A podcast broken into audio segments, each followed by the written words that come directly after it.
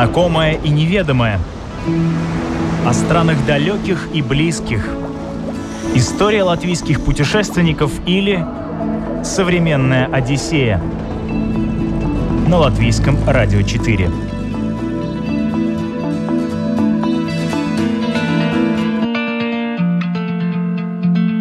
Александр Бесклубенко объехал 5 континентов и почти 50 стран. Совершил кругосветку с рюкзаком, 6 месяцев путешествовал по Латинской Америке, исследовал Африку и сколесил Азию. Такого бывалого путешественника сложно чем-то удивить, но свою недавнюю поездку в Непал он точно не забудет. Почему? Сейчас узнаем. Это «Современная Одиссея». Меня зовут Елена Вихрова. Мы начинаем. Непал – маленькое государство, зажатое между своими большими соседями Индией и Китаем. Но именно сюда вереницы тянутся путешественники со всего мира. На его территории можно встретить практически все мыслимые ландшафты, способные вскружить голову любому видавшему виды страннику. Древние города, горные деревеньки, дремучие леса, зеленые равнины, чистые озера. Но гордость страны – горы. Гималаи. 8 из 14 высочайших вершин мира находятся здесь. Разве может опытный любитель путешествий пропустить такое место? Непал – это вообще мечта. Мечта, и я так подозреваю, что у многих людей есть мечта поехать в Непал. Непал – это же Гималаи, это такое once in a lifetime приключение. И как будто бы каждый хочет, мечтает оказаться в Непале хотя бы раз в жизни. И ну, мне было удивительно узнать, что многие люди даже не знали, что Непал – это отдельная страна, ну, что-то маячит такое, Непал и Непал. Непал, Тибет, Гималаи, что есть что, что тут страна, что тут название гор, вообще непонятно. Плюс у многих Непал ассоциируется с э, обязательно какими-то такими, э, ну, типа Непал, равно Эверест. И что это значит какие-то там сложные, опасные восхождения на горы, такие вот приключения. Вот, и в Непале, правда, сосредоточены большая часть, э, ну, там самые высокие горы, то есть большая часть восьмитысячников находится именно в Непале, но, естественно, есть и, ну, чтобы до них дойти, ты проходишь и другой высоты разные горы. И это супер красиво, в отличие, там, например, от там отдельно стоящих, например, в январе я был, э, поднимался на Килиманджаро в Африке, да, и это очень крутой опыт, да, это самая высокая точка континента, это одна из семи вершин. Вот, но это отдельно стоящая гора, то есть по ощущению это круто, ты идешь на нее, ты наверху, ты с нее видишь как бы над облаками чуть ли не всю Африку, и природа по-своему красива, там специфическая такая, как бы меняются эти э, картинки, то ты проходишь такое там зеленое, то пустынное, то какие-то как такие марсианские какие-то. Это я сейчас все еще про Килиманджаро отсылку делаю. Но ты идешь на гору, и, соответственно, вокруг тебя по факту ничего. Что как бы свой какой-то в этом есть прикол, да. Но мне, например, моему глазу очень нравится, когда это горный массив, горная система. Что ты идешь на одну гору, ты видишь другую, за ней третью, за ней потом выглядывает, и тебе кажется, что это облако, ты присматриваешься, это еще огромная просто гора со снежной шапкой такой смотрит. Вот, я прям с ума схожу, я могу залипать там часами на это все смотреть. Вот поэтому, как бы, ну, естественно, давно была мечта оказаться в Непале, и я много путешествовал, да, то есть на данный момент, вот я недавно сделал список 49 стран, то есть следующая страна у меня будет юбилейная, 50-я.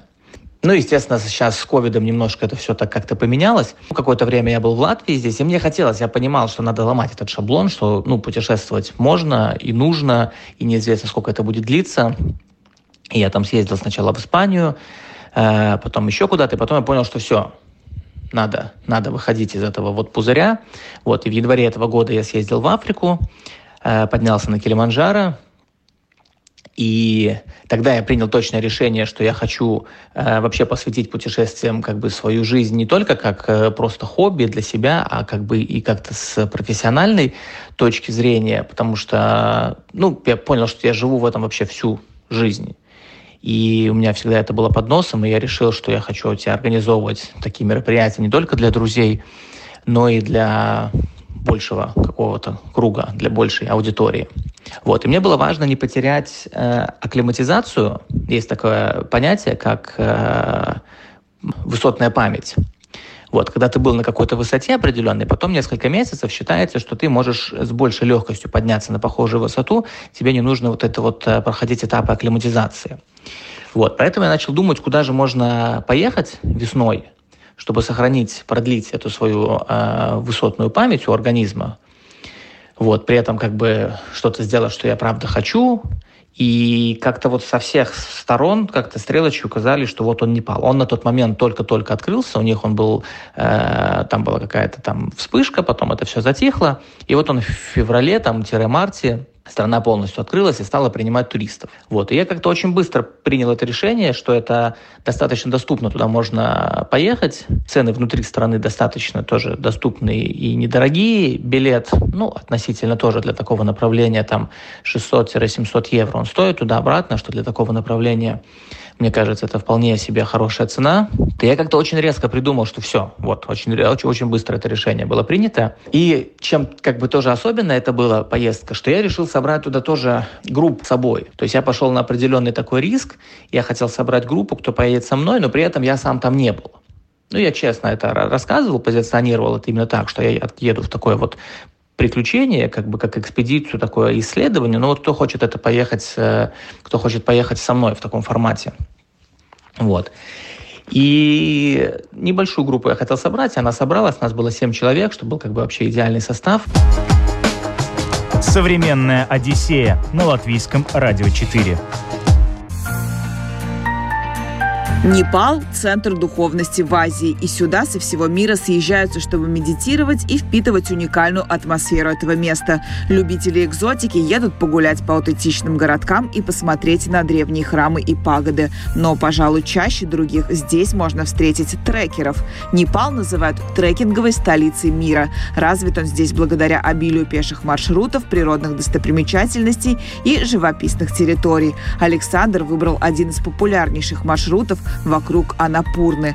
Трек вокруг этой вершины по праву считается одним из красивейших пеших маршрутов мира с одним из высочайших пешеходных перевалов. Почти все мы наняли, там есть такая возможность, э, ну, как, в принципе, во многих горах, ты можешь нанять портера, который тебе будет нести часть твоей, твоих вещей, и, ну, ты можешь более налегке идти, вот, и в принципе, наверное, я бы советовал всем пользоваться такой услугой, если только ты неопытный альпинист, и ты точно знаешь, что ты хочешь идти сам. Например, я вот, мне было интересно пройти самому, я нес все сам, как бы, и, ну, типа, окей, мне было тяжело, но удовольствие от того, что я несу все сам, какого-то я не получил. Как мы собрались, сели в бусики и там как бы целый день как бы на транспорте, чтобы сэкономить, потому что вначале сэкономить просто время, потому что вначале дорога неинтересная, мы бус, потом джип, потом еще джип, в целый день тебя забрасывают уже на какую-то определенную высоту, в э, первую деревушку, по дороге ты уже начинаешь видеть какие-то красивые виды, горы, водопады, но ты понимаешь, что это только вообще еще вот только-только-только какие-то намеки на те какие-то пейзажи, за которыми ты сюда приехал. И мы приехали в первую же деревню, расположились. Так интересно там было наблюдать, как уровень комфорта будет отличаться по мере э, того, как мы поднимаемся вверх по высоте. Э, в первой деревне у нас был там у каждого туалет свой в э, номере кровати с одеялами, с подушками, свет, электричество, теплая вода. И вот с каждым днем, по мере того, как мы поднимались выше и дальше от цивилизации, по одной-две детальки этого всего э, отпадало.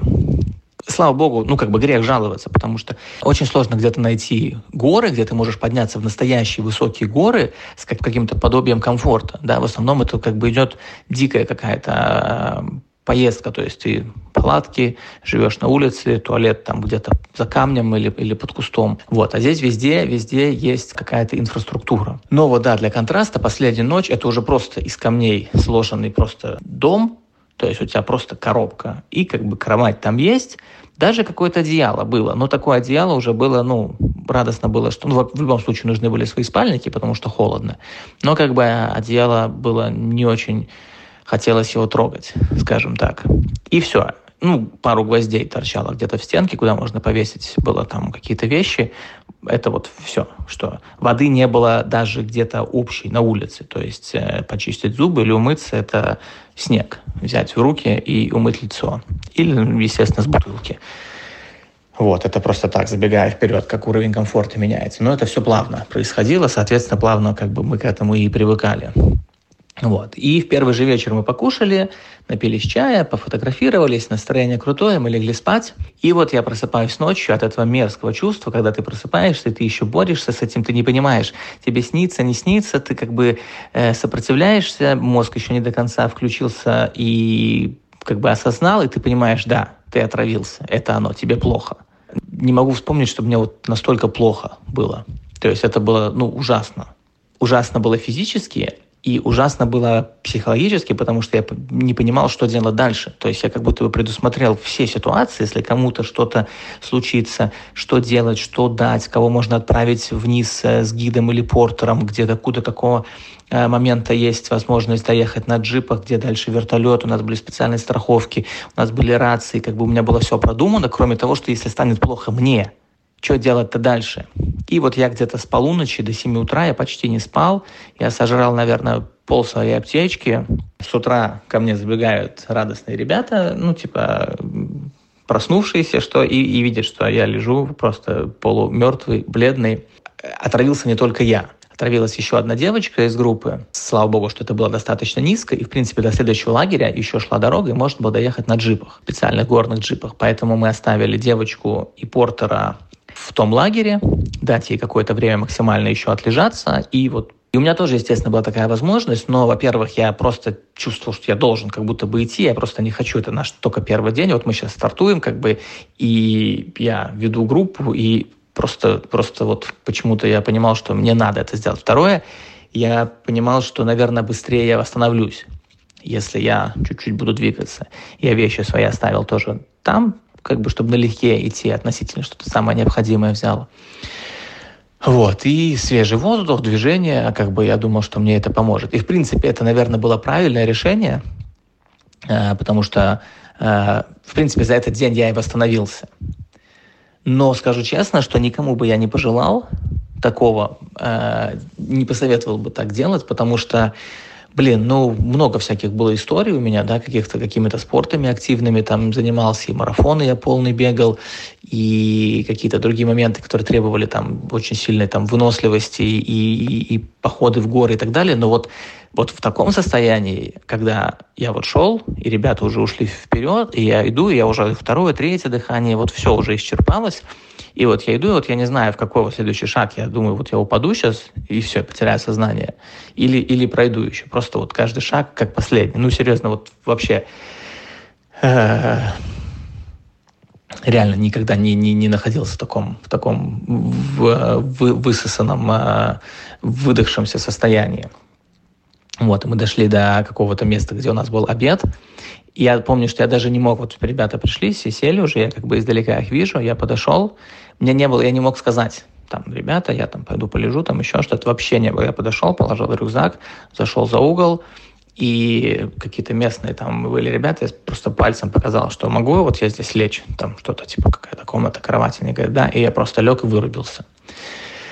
Вот. Ну и этого полчасика как будто бы хватило немножечко так прийти в себя. Были силы потом дойти до уже лагеря, где ночлег. Как-то так уже так э, более бодро. И что-то покушал, что-то поспал. И в принципе, да, за день я от ужасно полностью вот этого такого отравления, максимальное обезвоживание.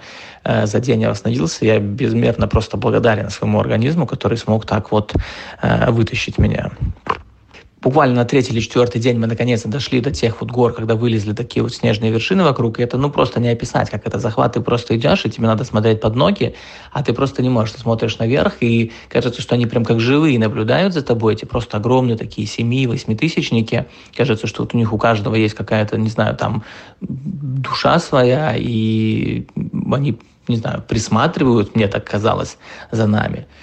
Э, кто мы такие, зачем мы вообще сюда пришли, и интересный такой момент, включается какое-то такого вот э, взаимодействия внутреннего с этими горами, как с какими-то, как или с одним каким-то живым существом таким огромным, или с разными, не знаю, но это такое вот не, не, непередаваемая штука.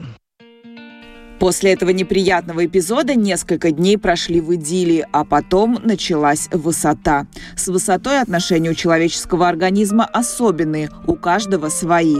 Каждый день по пути кому-то из участников группы становилось плохо, и приходилось придумывать всевозможные способы помочь и продолжать при этом путь. Организм Александра с высотой дружит, потому он тщательно следил за тем, чтобы все этапы акклиматизации у остальных проходили по правилам. В общем, следующий такой значимый момент был у нас э, в маршруте. Это не обязательная часть программы, но это очень хорошо для акклиматизации. Э, подъем на озеро Тиличо. Это одно из самых высокогорных озер в мире, находится почти на высоте 5000, 5000 метров, 4900 с чем-то.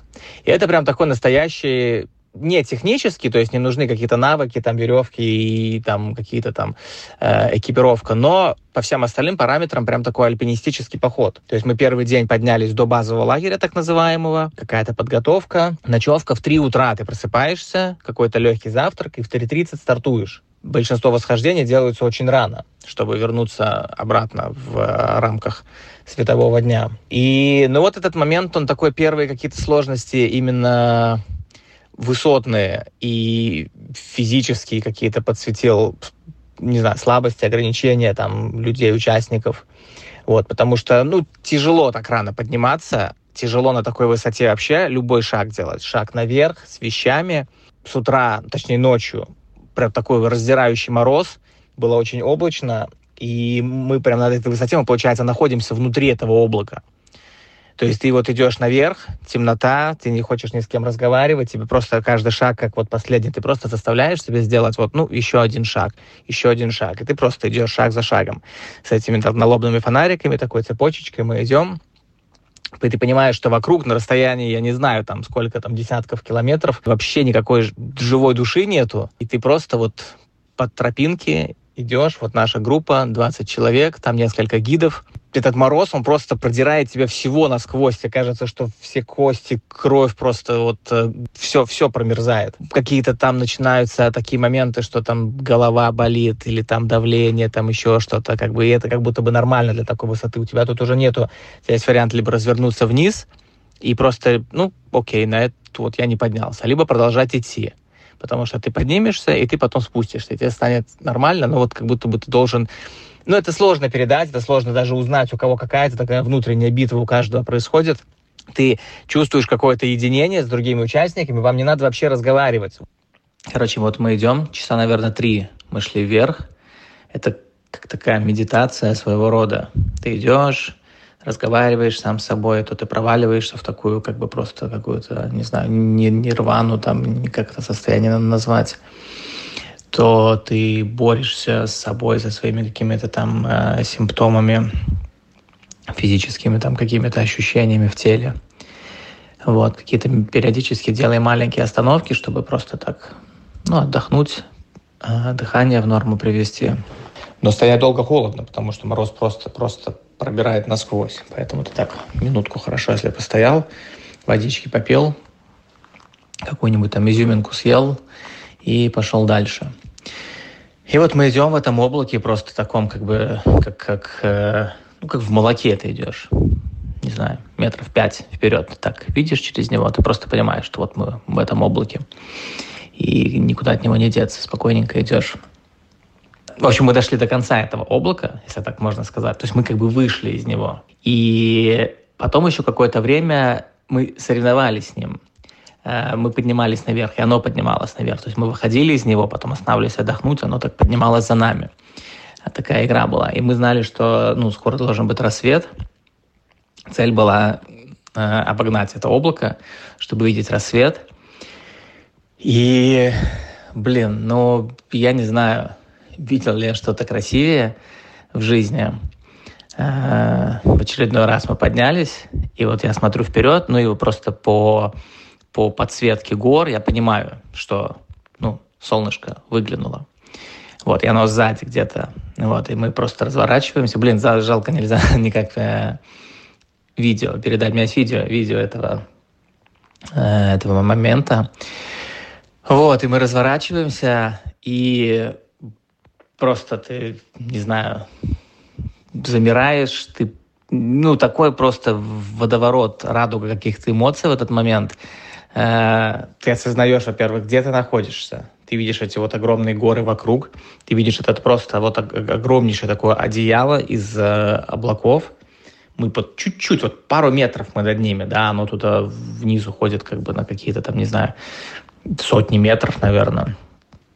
И где-то из-за горизонта между горами вот эти вот первые лучи солнца, которые ты просто физически ощущаешь на себе, на своем теле, на лице, оно уже согрев, ну, как бы не, не такое, как бы не теплое, да, но ты на, на фоне вот этого вот, вот э, ледяного просто э, мороза, ты просто ощущаешь вот это вот тепло, эти вот эмоции по тебе расползаются, и, и ты просто физически каждой клеточкой тела вот ощущаешь вот это вот состояние, вот этот вот момент, ребята рядом стоят. Вот я почему говорил про вот это невербальное общение, что тут в тот момент не хочется сказать, о, смотри, блин, прикольно, да. Ну, вообще этого нет, просто идеальная тишина.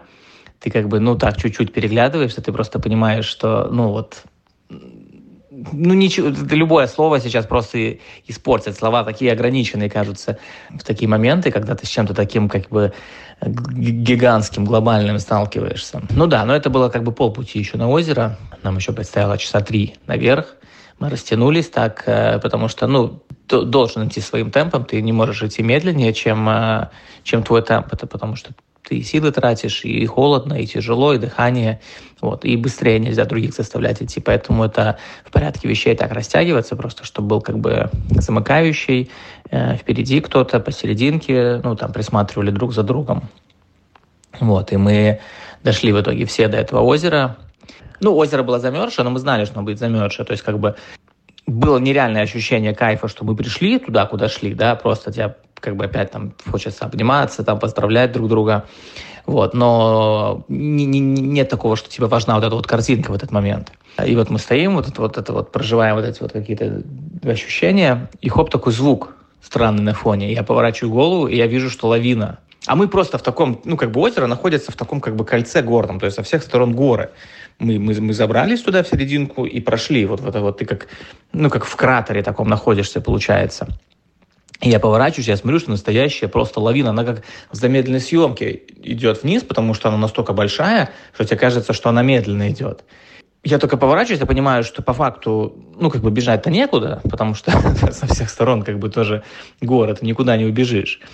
И, скорее всего, думаю, она не дойдет до нас, если она не, не зацепит как бы какой-то другой карниз. Это я четко осознавал, но даже без этих мыслей вот в такой ситуации ты просто понимаешь, что, окей, что я могу сделать физически, как бы, ну, как бы, в принципе, ничего, если бы, если бы нужно было что-то отойти, там, куда-то что-то там, кому-то помочь, там, или, наверное, это было, было бы в приоритете. Но я понимал, что как бы тут никаких физических действий не нужно, а вот какого-то страха, паники абсолютно не было. Я достал телефон, и я стоял просто, смотрел на нее, я просто был, опять же, максимально счастливый в этот момент. Я понимаю, что просто на нас сейчас идет лавина, а я, а я стою и понимаю, что я, ну, счастлив. Просто я не знаю, как это объяснить от того, что, опять же, какие-то э, выходят эмоции, которые в обычной жизни мы недополучаем, как бы наш современный мир нас лишил необходимости вот этих вот, мы, мы ну, искусственно создаем себе приключения, даже не обязательно приключения, даже взять, почему сейчас спорт популярен, всякие там квест-комнаты, какие-то игры, те же вот, да, путешествия в этом же списке. Просто потому что у нас эти есть базовые инстинкты животные, и, а в них больше нету необходимости. И когда ты их как-то искусственно как бы э, разминаешь вот этими всякими мероприятиями, как бы ты вот, у тебя как бы тело, получается, живет так, как оно, ну вот хочет жить. Ну не хочет, как бы, ну как оно природой задумано. Какие-то вот, вот выходят эти э, накопленные какие-то энергетические запасы. И, ну, блин, это вообще супер. Я вот обожаю вот эти вот ощущения. Я не могу сказать, это не, не, не так, как это, что, э, ну, типа, что вот я люблю экстрим, там вот э, какой-то адреналин, там прыгать с парашютом и так далее. Это, это немножко из другой степени. Это именно когда ты даешь своему телу использовать вот какие-то вот, э, размять какие-то, не знаю, рецепторы, которые повседневной жизни оно ну, не может использовать. Нету возможности, нету необходимости использовать. Вот, эта лавина, конечно, вообще была супер. Современная Одиссея на латвийском радио 4. Подъем к этому озеру был необходим для акклиматизации. Несколько дней группа провела там на месте. Тело знакомилось с дискомфортом, потому что предстояло подняться еще выше. Несколько ребят сошли с маршрута. Горная болезнь оказалась сильнее. Потом она скосила двух портеров, которые, казалось бы, уже привычные к таким вещам. Это подорвало моральный дух остальных. Тем не менее, до перевала оставшиеся дошли. Такие моменты, когда доходишь до какой-то вершины, до перевала, как бы устало это не было, откуда-то не возьмись, какая-то приходит э, дополнительная энергия, то есть все такие счастливые становятся, и ты там, у тебя есть силы там и обниматься, и фоткаться, и какие-то там дополнительные, даже для фотографий, там, не знаю, куда-то залезть там или что-то исполнить, какой-то запас такой находится для этого. Вот. Ну и все, пока как бы шутить не нужно, потому что мы на максимально сейчас на высоте, как бы, да, кому-то кружится голова, кому-то там болит голова, кому-то там тошнит, что-то еще, поэтому чуть-чуть мы там пофотографировались. И пошли вниз. Там сегодня должен был долгий спуск вниз, там километра два. Вот. И мы выйдем наконец-таки к связи к цивилизации, ну, условно к цивилизации, но вот мы пять дней уже были на тот момент вообще с нулевой как бы связью, а тут мы попадем в такую деревушку, где уже какой-то есть инфраструктура, какой-то там транспорт циркулирует и так далее. И мы идем, по мере того, как высота падает, как бы у тебя как бы и легче дышать становится, и настроение. Не приходит еще осознание того, что ты вот герой, что ты вот это сделал, потому что усталый, усталый организм как бы не дает, обычно там на следующий день приходит. Вот, и потихонечку начинает там где-то тут у кого-то пикнуло, тут у кого-то пикнуло, начинает зона ловиться. И вот тут вот начинается самое интересное. Сначала там приходит какая-то фотография там от кого-то, скриншота, что якобы там э, Непал с Россией собирается закрыть воздушное сообщение. Ну, мы думаем, ну, это какой-то там пятидневной давности там э, новость. Потом там от кого-то голосовое сообщение уже доходит, и там друг мне говорит, слушайте, вы там как вообще, вы там в курсе, что происходит? Вот, и мы начинаем понимать, что что-то случилось в стране, как потом оказалось, что какая-то очень из Индии пришла вспышка ковидная, вообще откуда ни возьмись, очень резко. Вот только-только они открылись, то есть как будто бы на минимуме были эти все случаи, все. И тут вот так вот нежданно-негаданно э, нереальный подскок э, этих там случаев ковидных. Вот. И Непал принимает решение полностью закрыть страну полностью закрыть авиасообщение для тех, кто как бы не в курсе, географически Непал находится как такая типа капелька, не капелька между Индией и Китаем. И все, других границ нет. Что Индия, что Китай, обе страны тоже закрыты на тот момент, и там как бы ну, сложно даже подумать, куда, куда лучше бы отсюда уехать, в Индию или в Китай. И Непал дает 5 дней всем людям, чтобы выехать, что как бы кажется абсурд, потому что, ну, для обычной страны, да, это как бы мало, да. А тут понятно, что люди приезжают в горы, идут, то есть сколько, сколько дней находится человек без связи, как далеко он вообще от того места, чтобы добраться. То есть нам по факту э, еще пять дней добираться до столицы, до Катманду. Вот. И ну, а все эти новости задним числом подгружаются, потом приходят уже там имейлы подгрузились, я уже вижу, что уже отменены наши рейсы обратные, и, ну, такая немножко начинается волнение, ну, как бы, а, а настолько усталый организм, что сильно волноваться нету э, возможности, тебе кажется, что, ну, не знаю, ну, навряд ли сейчас что-то придумаем, не может быть, ну, что мы, типа, останемся в Непале, что ли, ну, бред какой-то, да, ну, не, не бывает же так. Вот, и мы доходим до, до нашего лагеря, наконец-таки душ там первый раз за пять дней, какая-то еда там горячая, ну, еда была до этого, ну, как бы вот мы вот, вот добрались. Э, пиво, потому что пиво там тоже был доступ, да, где-то в этих, но на высоте как бы очень-очень желательно ничего такого не употреблять, потому что организм там все как, как по стрункам все это работает, чтобы правильно акклиматизироваться. Вот. И, ну, естественно, мы начинаем там, все разошлись по комнатам, мы начинаем как бы понимать как бы ситуацию. И да, выясняется, что по факту сегодня, вот мы сейчас 5 часов вечера, и сегодня в полночь Непал полностью закрывает авиасообщение вообще с остальным миром.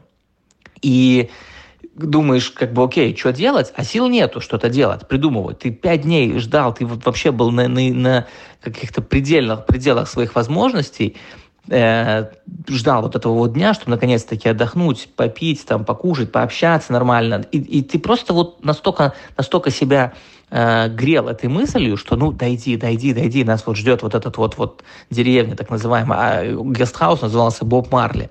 Мы этот, этого Боб Марли представляли как, э, не знаю, как оазис такой, как, как Лас-Вегас какой-то. Мы там представляли, что там будет просто сейчас вот э, какие-то там огромные вывески цветные, какие-то отели, какие-то бассейны, коктейли, солнце, вдруг море, откуда ни возьмись, там будет.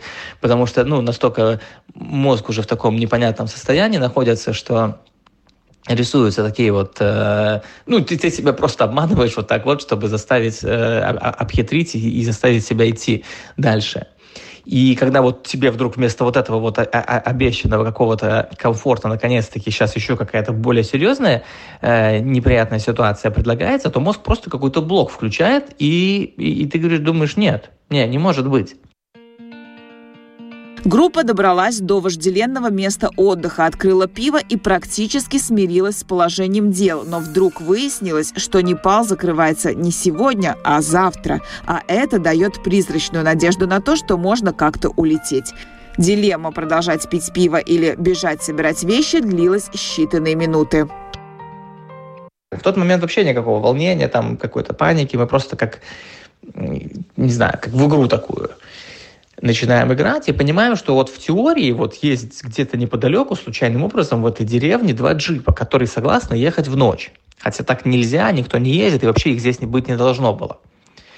Думаю, окей, что нам это даст? Если мы сейчас сядем и поедем, то мы приедем там вот в следующий город, Пахара, и что, оттуда как бы никак не добраться, только вертолетом, мы начинаем узнавать, и как будто бы из базового лагеря Эвереста каким-то образом вот э, там местный наш этот вот э, организатор, он договорился, что, говорит, да, есть два вертолета. Вот я, говорит, случайно договорился, и мне говорят, да, можно. Они могут нас забрать. Пять тысяч, две с половиной тысячи долларов один вертолет стоит. И мы начинаем и понимать, что как будто бы шанс есть. То есть вот в теории, если вот сейчас вот все идеально сложится, без единого промаха, и мы говорим, ну, ребят, ну давайте как бы искать, что мы можем, если вот мы завтра вылетаем, и какой-то есть рейс, э, мы уже все равно куда, просто лишь бы куда-то выехать, мы на Киев. Смотрим, что есть, есть рейс на Киев. Для такой как бы ситуации 400 евро он стоит, кажется, что это вообще как бы, ну, смешные деньги с учетом, с учетом сложившейся, да, ситуации.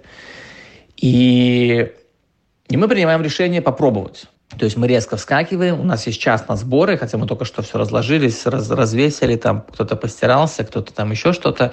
Мы понимаем, что надо за час собраться, причем не просто собраться, чтобы идти дальше, а собраться, чтобы вообще ехать, уезжать. Приезжают эти джипы, мы быстро-быстро-быстро туда садимся. А дорога за счет опять того, что сезон пропустился и не разъезжена дорога, она, можно сказать, исчезла. То есть мы едем местами, а уже темнеет, как бы, и на, на самом деле, слава богу, что было темно, мы, мы просто не видели вот этих вот обрывов, по которым мы ехали. То есть местами мы ехали просто по какой-то, по озеру, по реке, непонятно, ты просто едешь по воде, полметра глубина, и я не понимаю, как бы, ну, где здесь вообще дорога, ну, наверное, ты просто доверяешь водителю.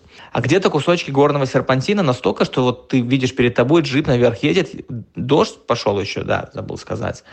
Его просто возят влево-вправо, Здесь обрыв, здесь скала, какие-то огромные булыжники лежат на дороге, которые водители иногда останавливаются, выходят руками, откатывают, чтобы мы просто проехать могли. Организм вырубается, потому что сил вообще нету, а спать невозможно. Тебя шатает влево-вправо, голову никуда не положить. Ужасное тоже состояние. Вот, и мы понимаем, что у нас один шанс успеть на эти вертолеты. В итоге мы приезжаем в этот город ну, где-то в 6 утра, а в 7 у нас вертолеты. То есть нам какой-то там был отель, куда мы просто забежали умыться в туалет, там выпить кофе, потому что все-таки полчаса есть. Едем э, в аэропорт, если так можно назвать. Все закрыто, город закрыт, никого нету, аэропорт тоже закрыт. Мы приезжаем, пытаемся что-то договориться, говорим, что у нас вертолеты.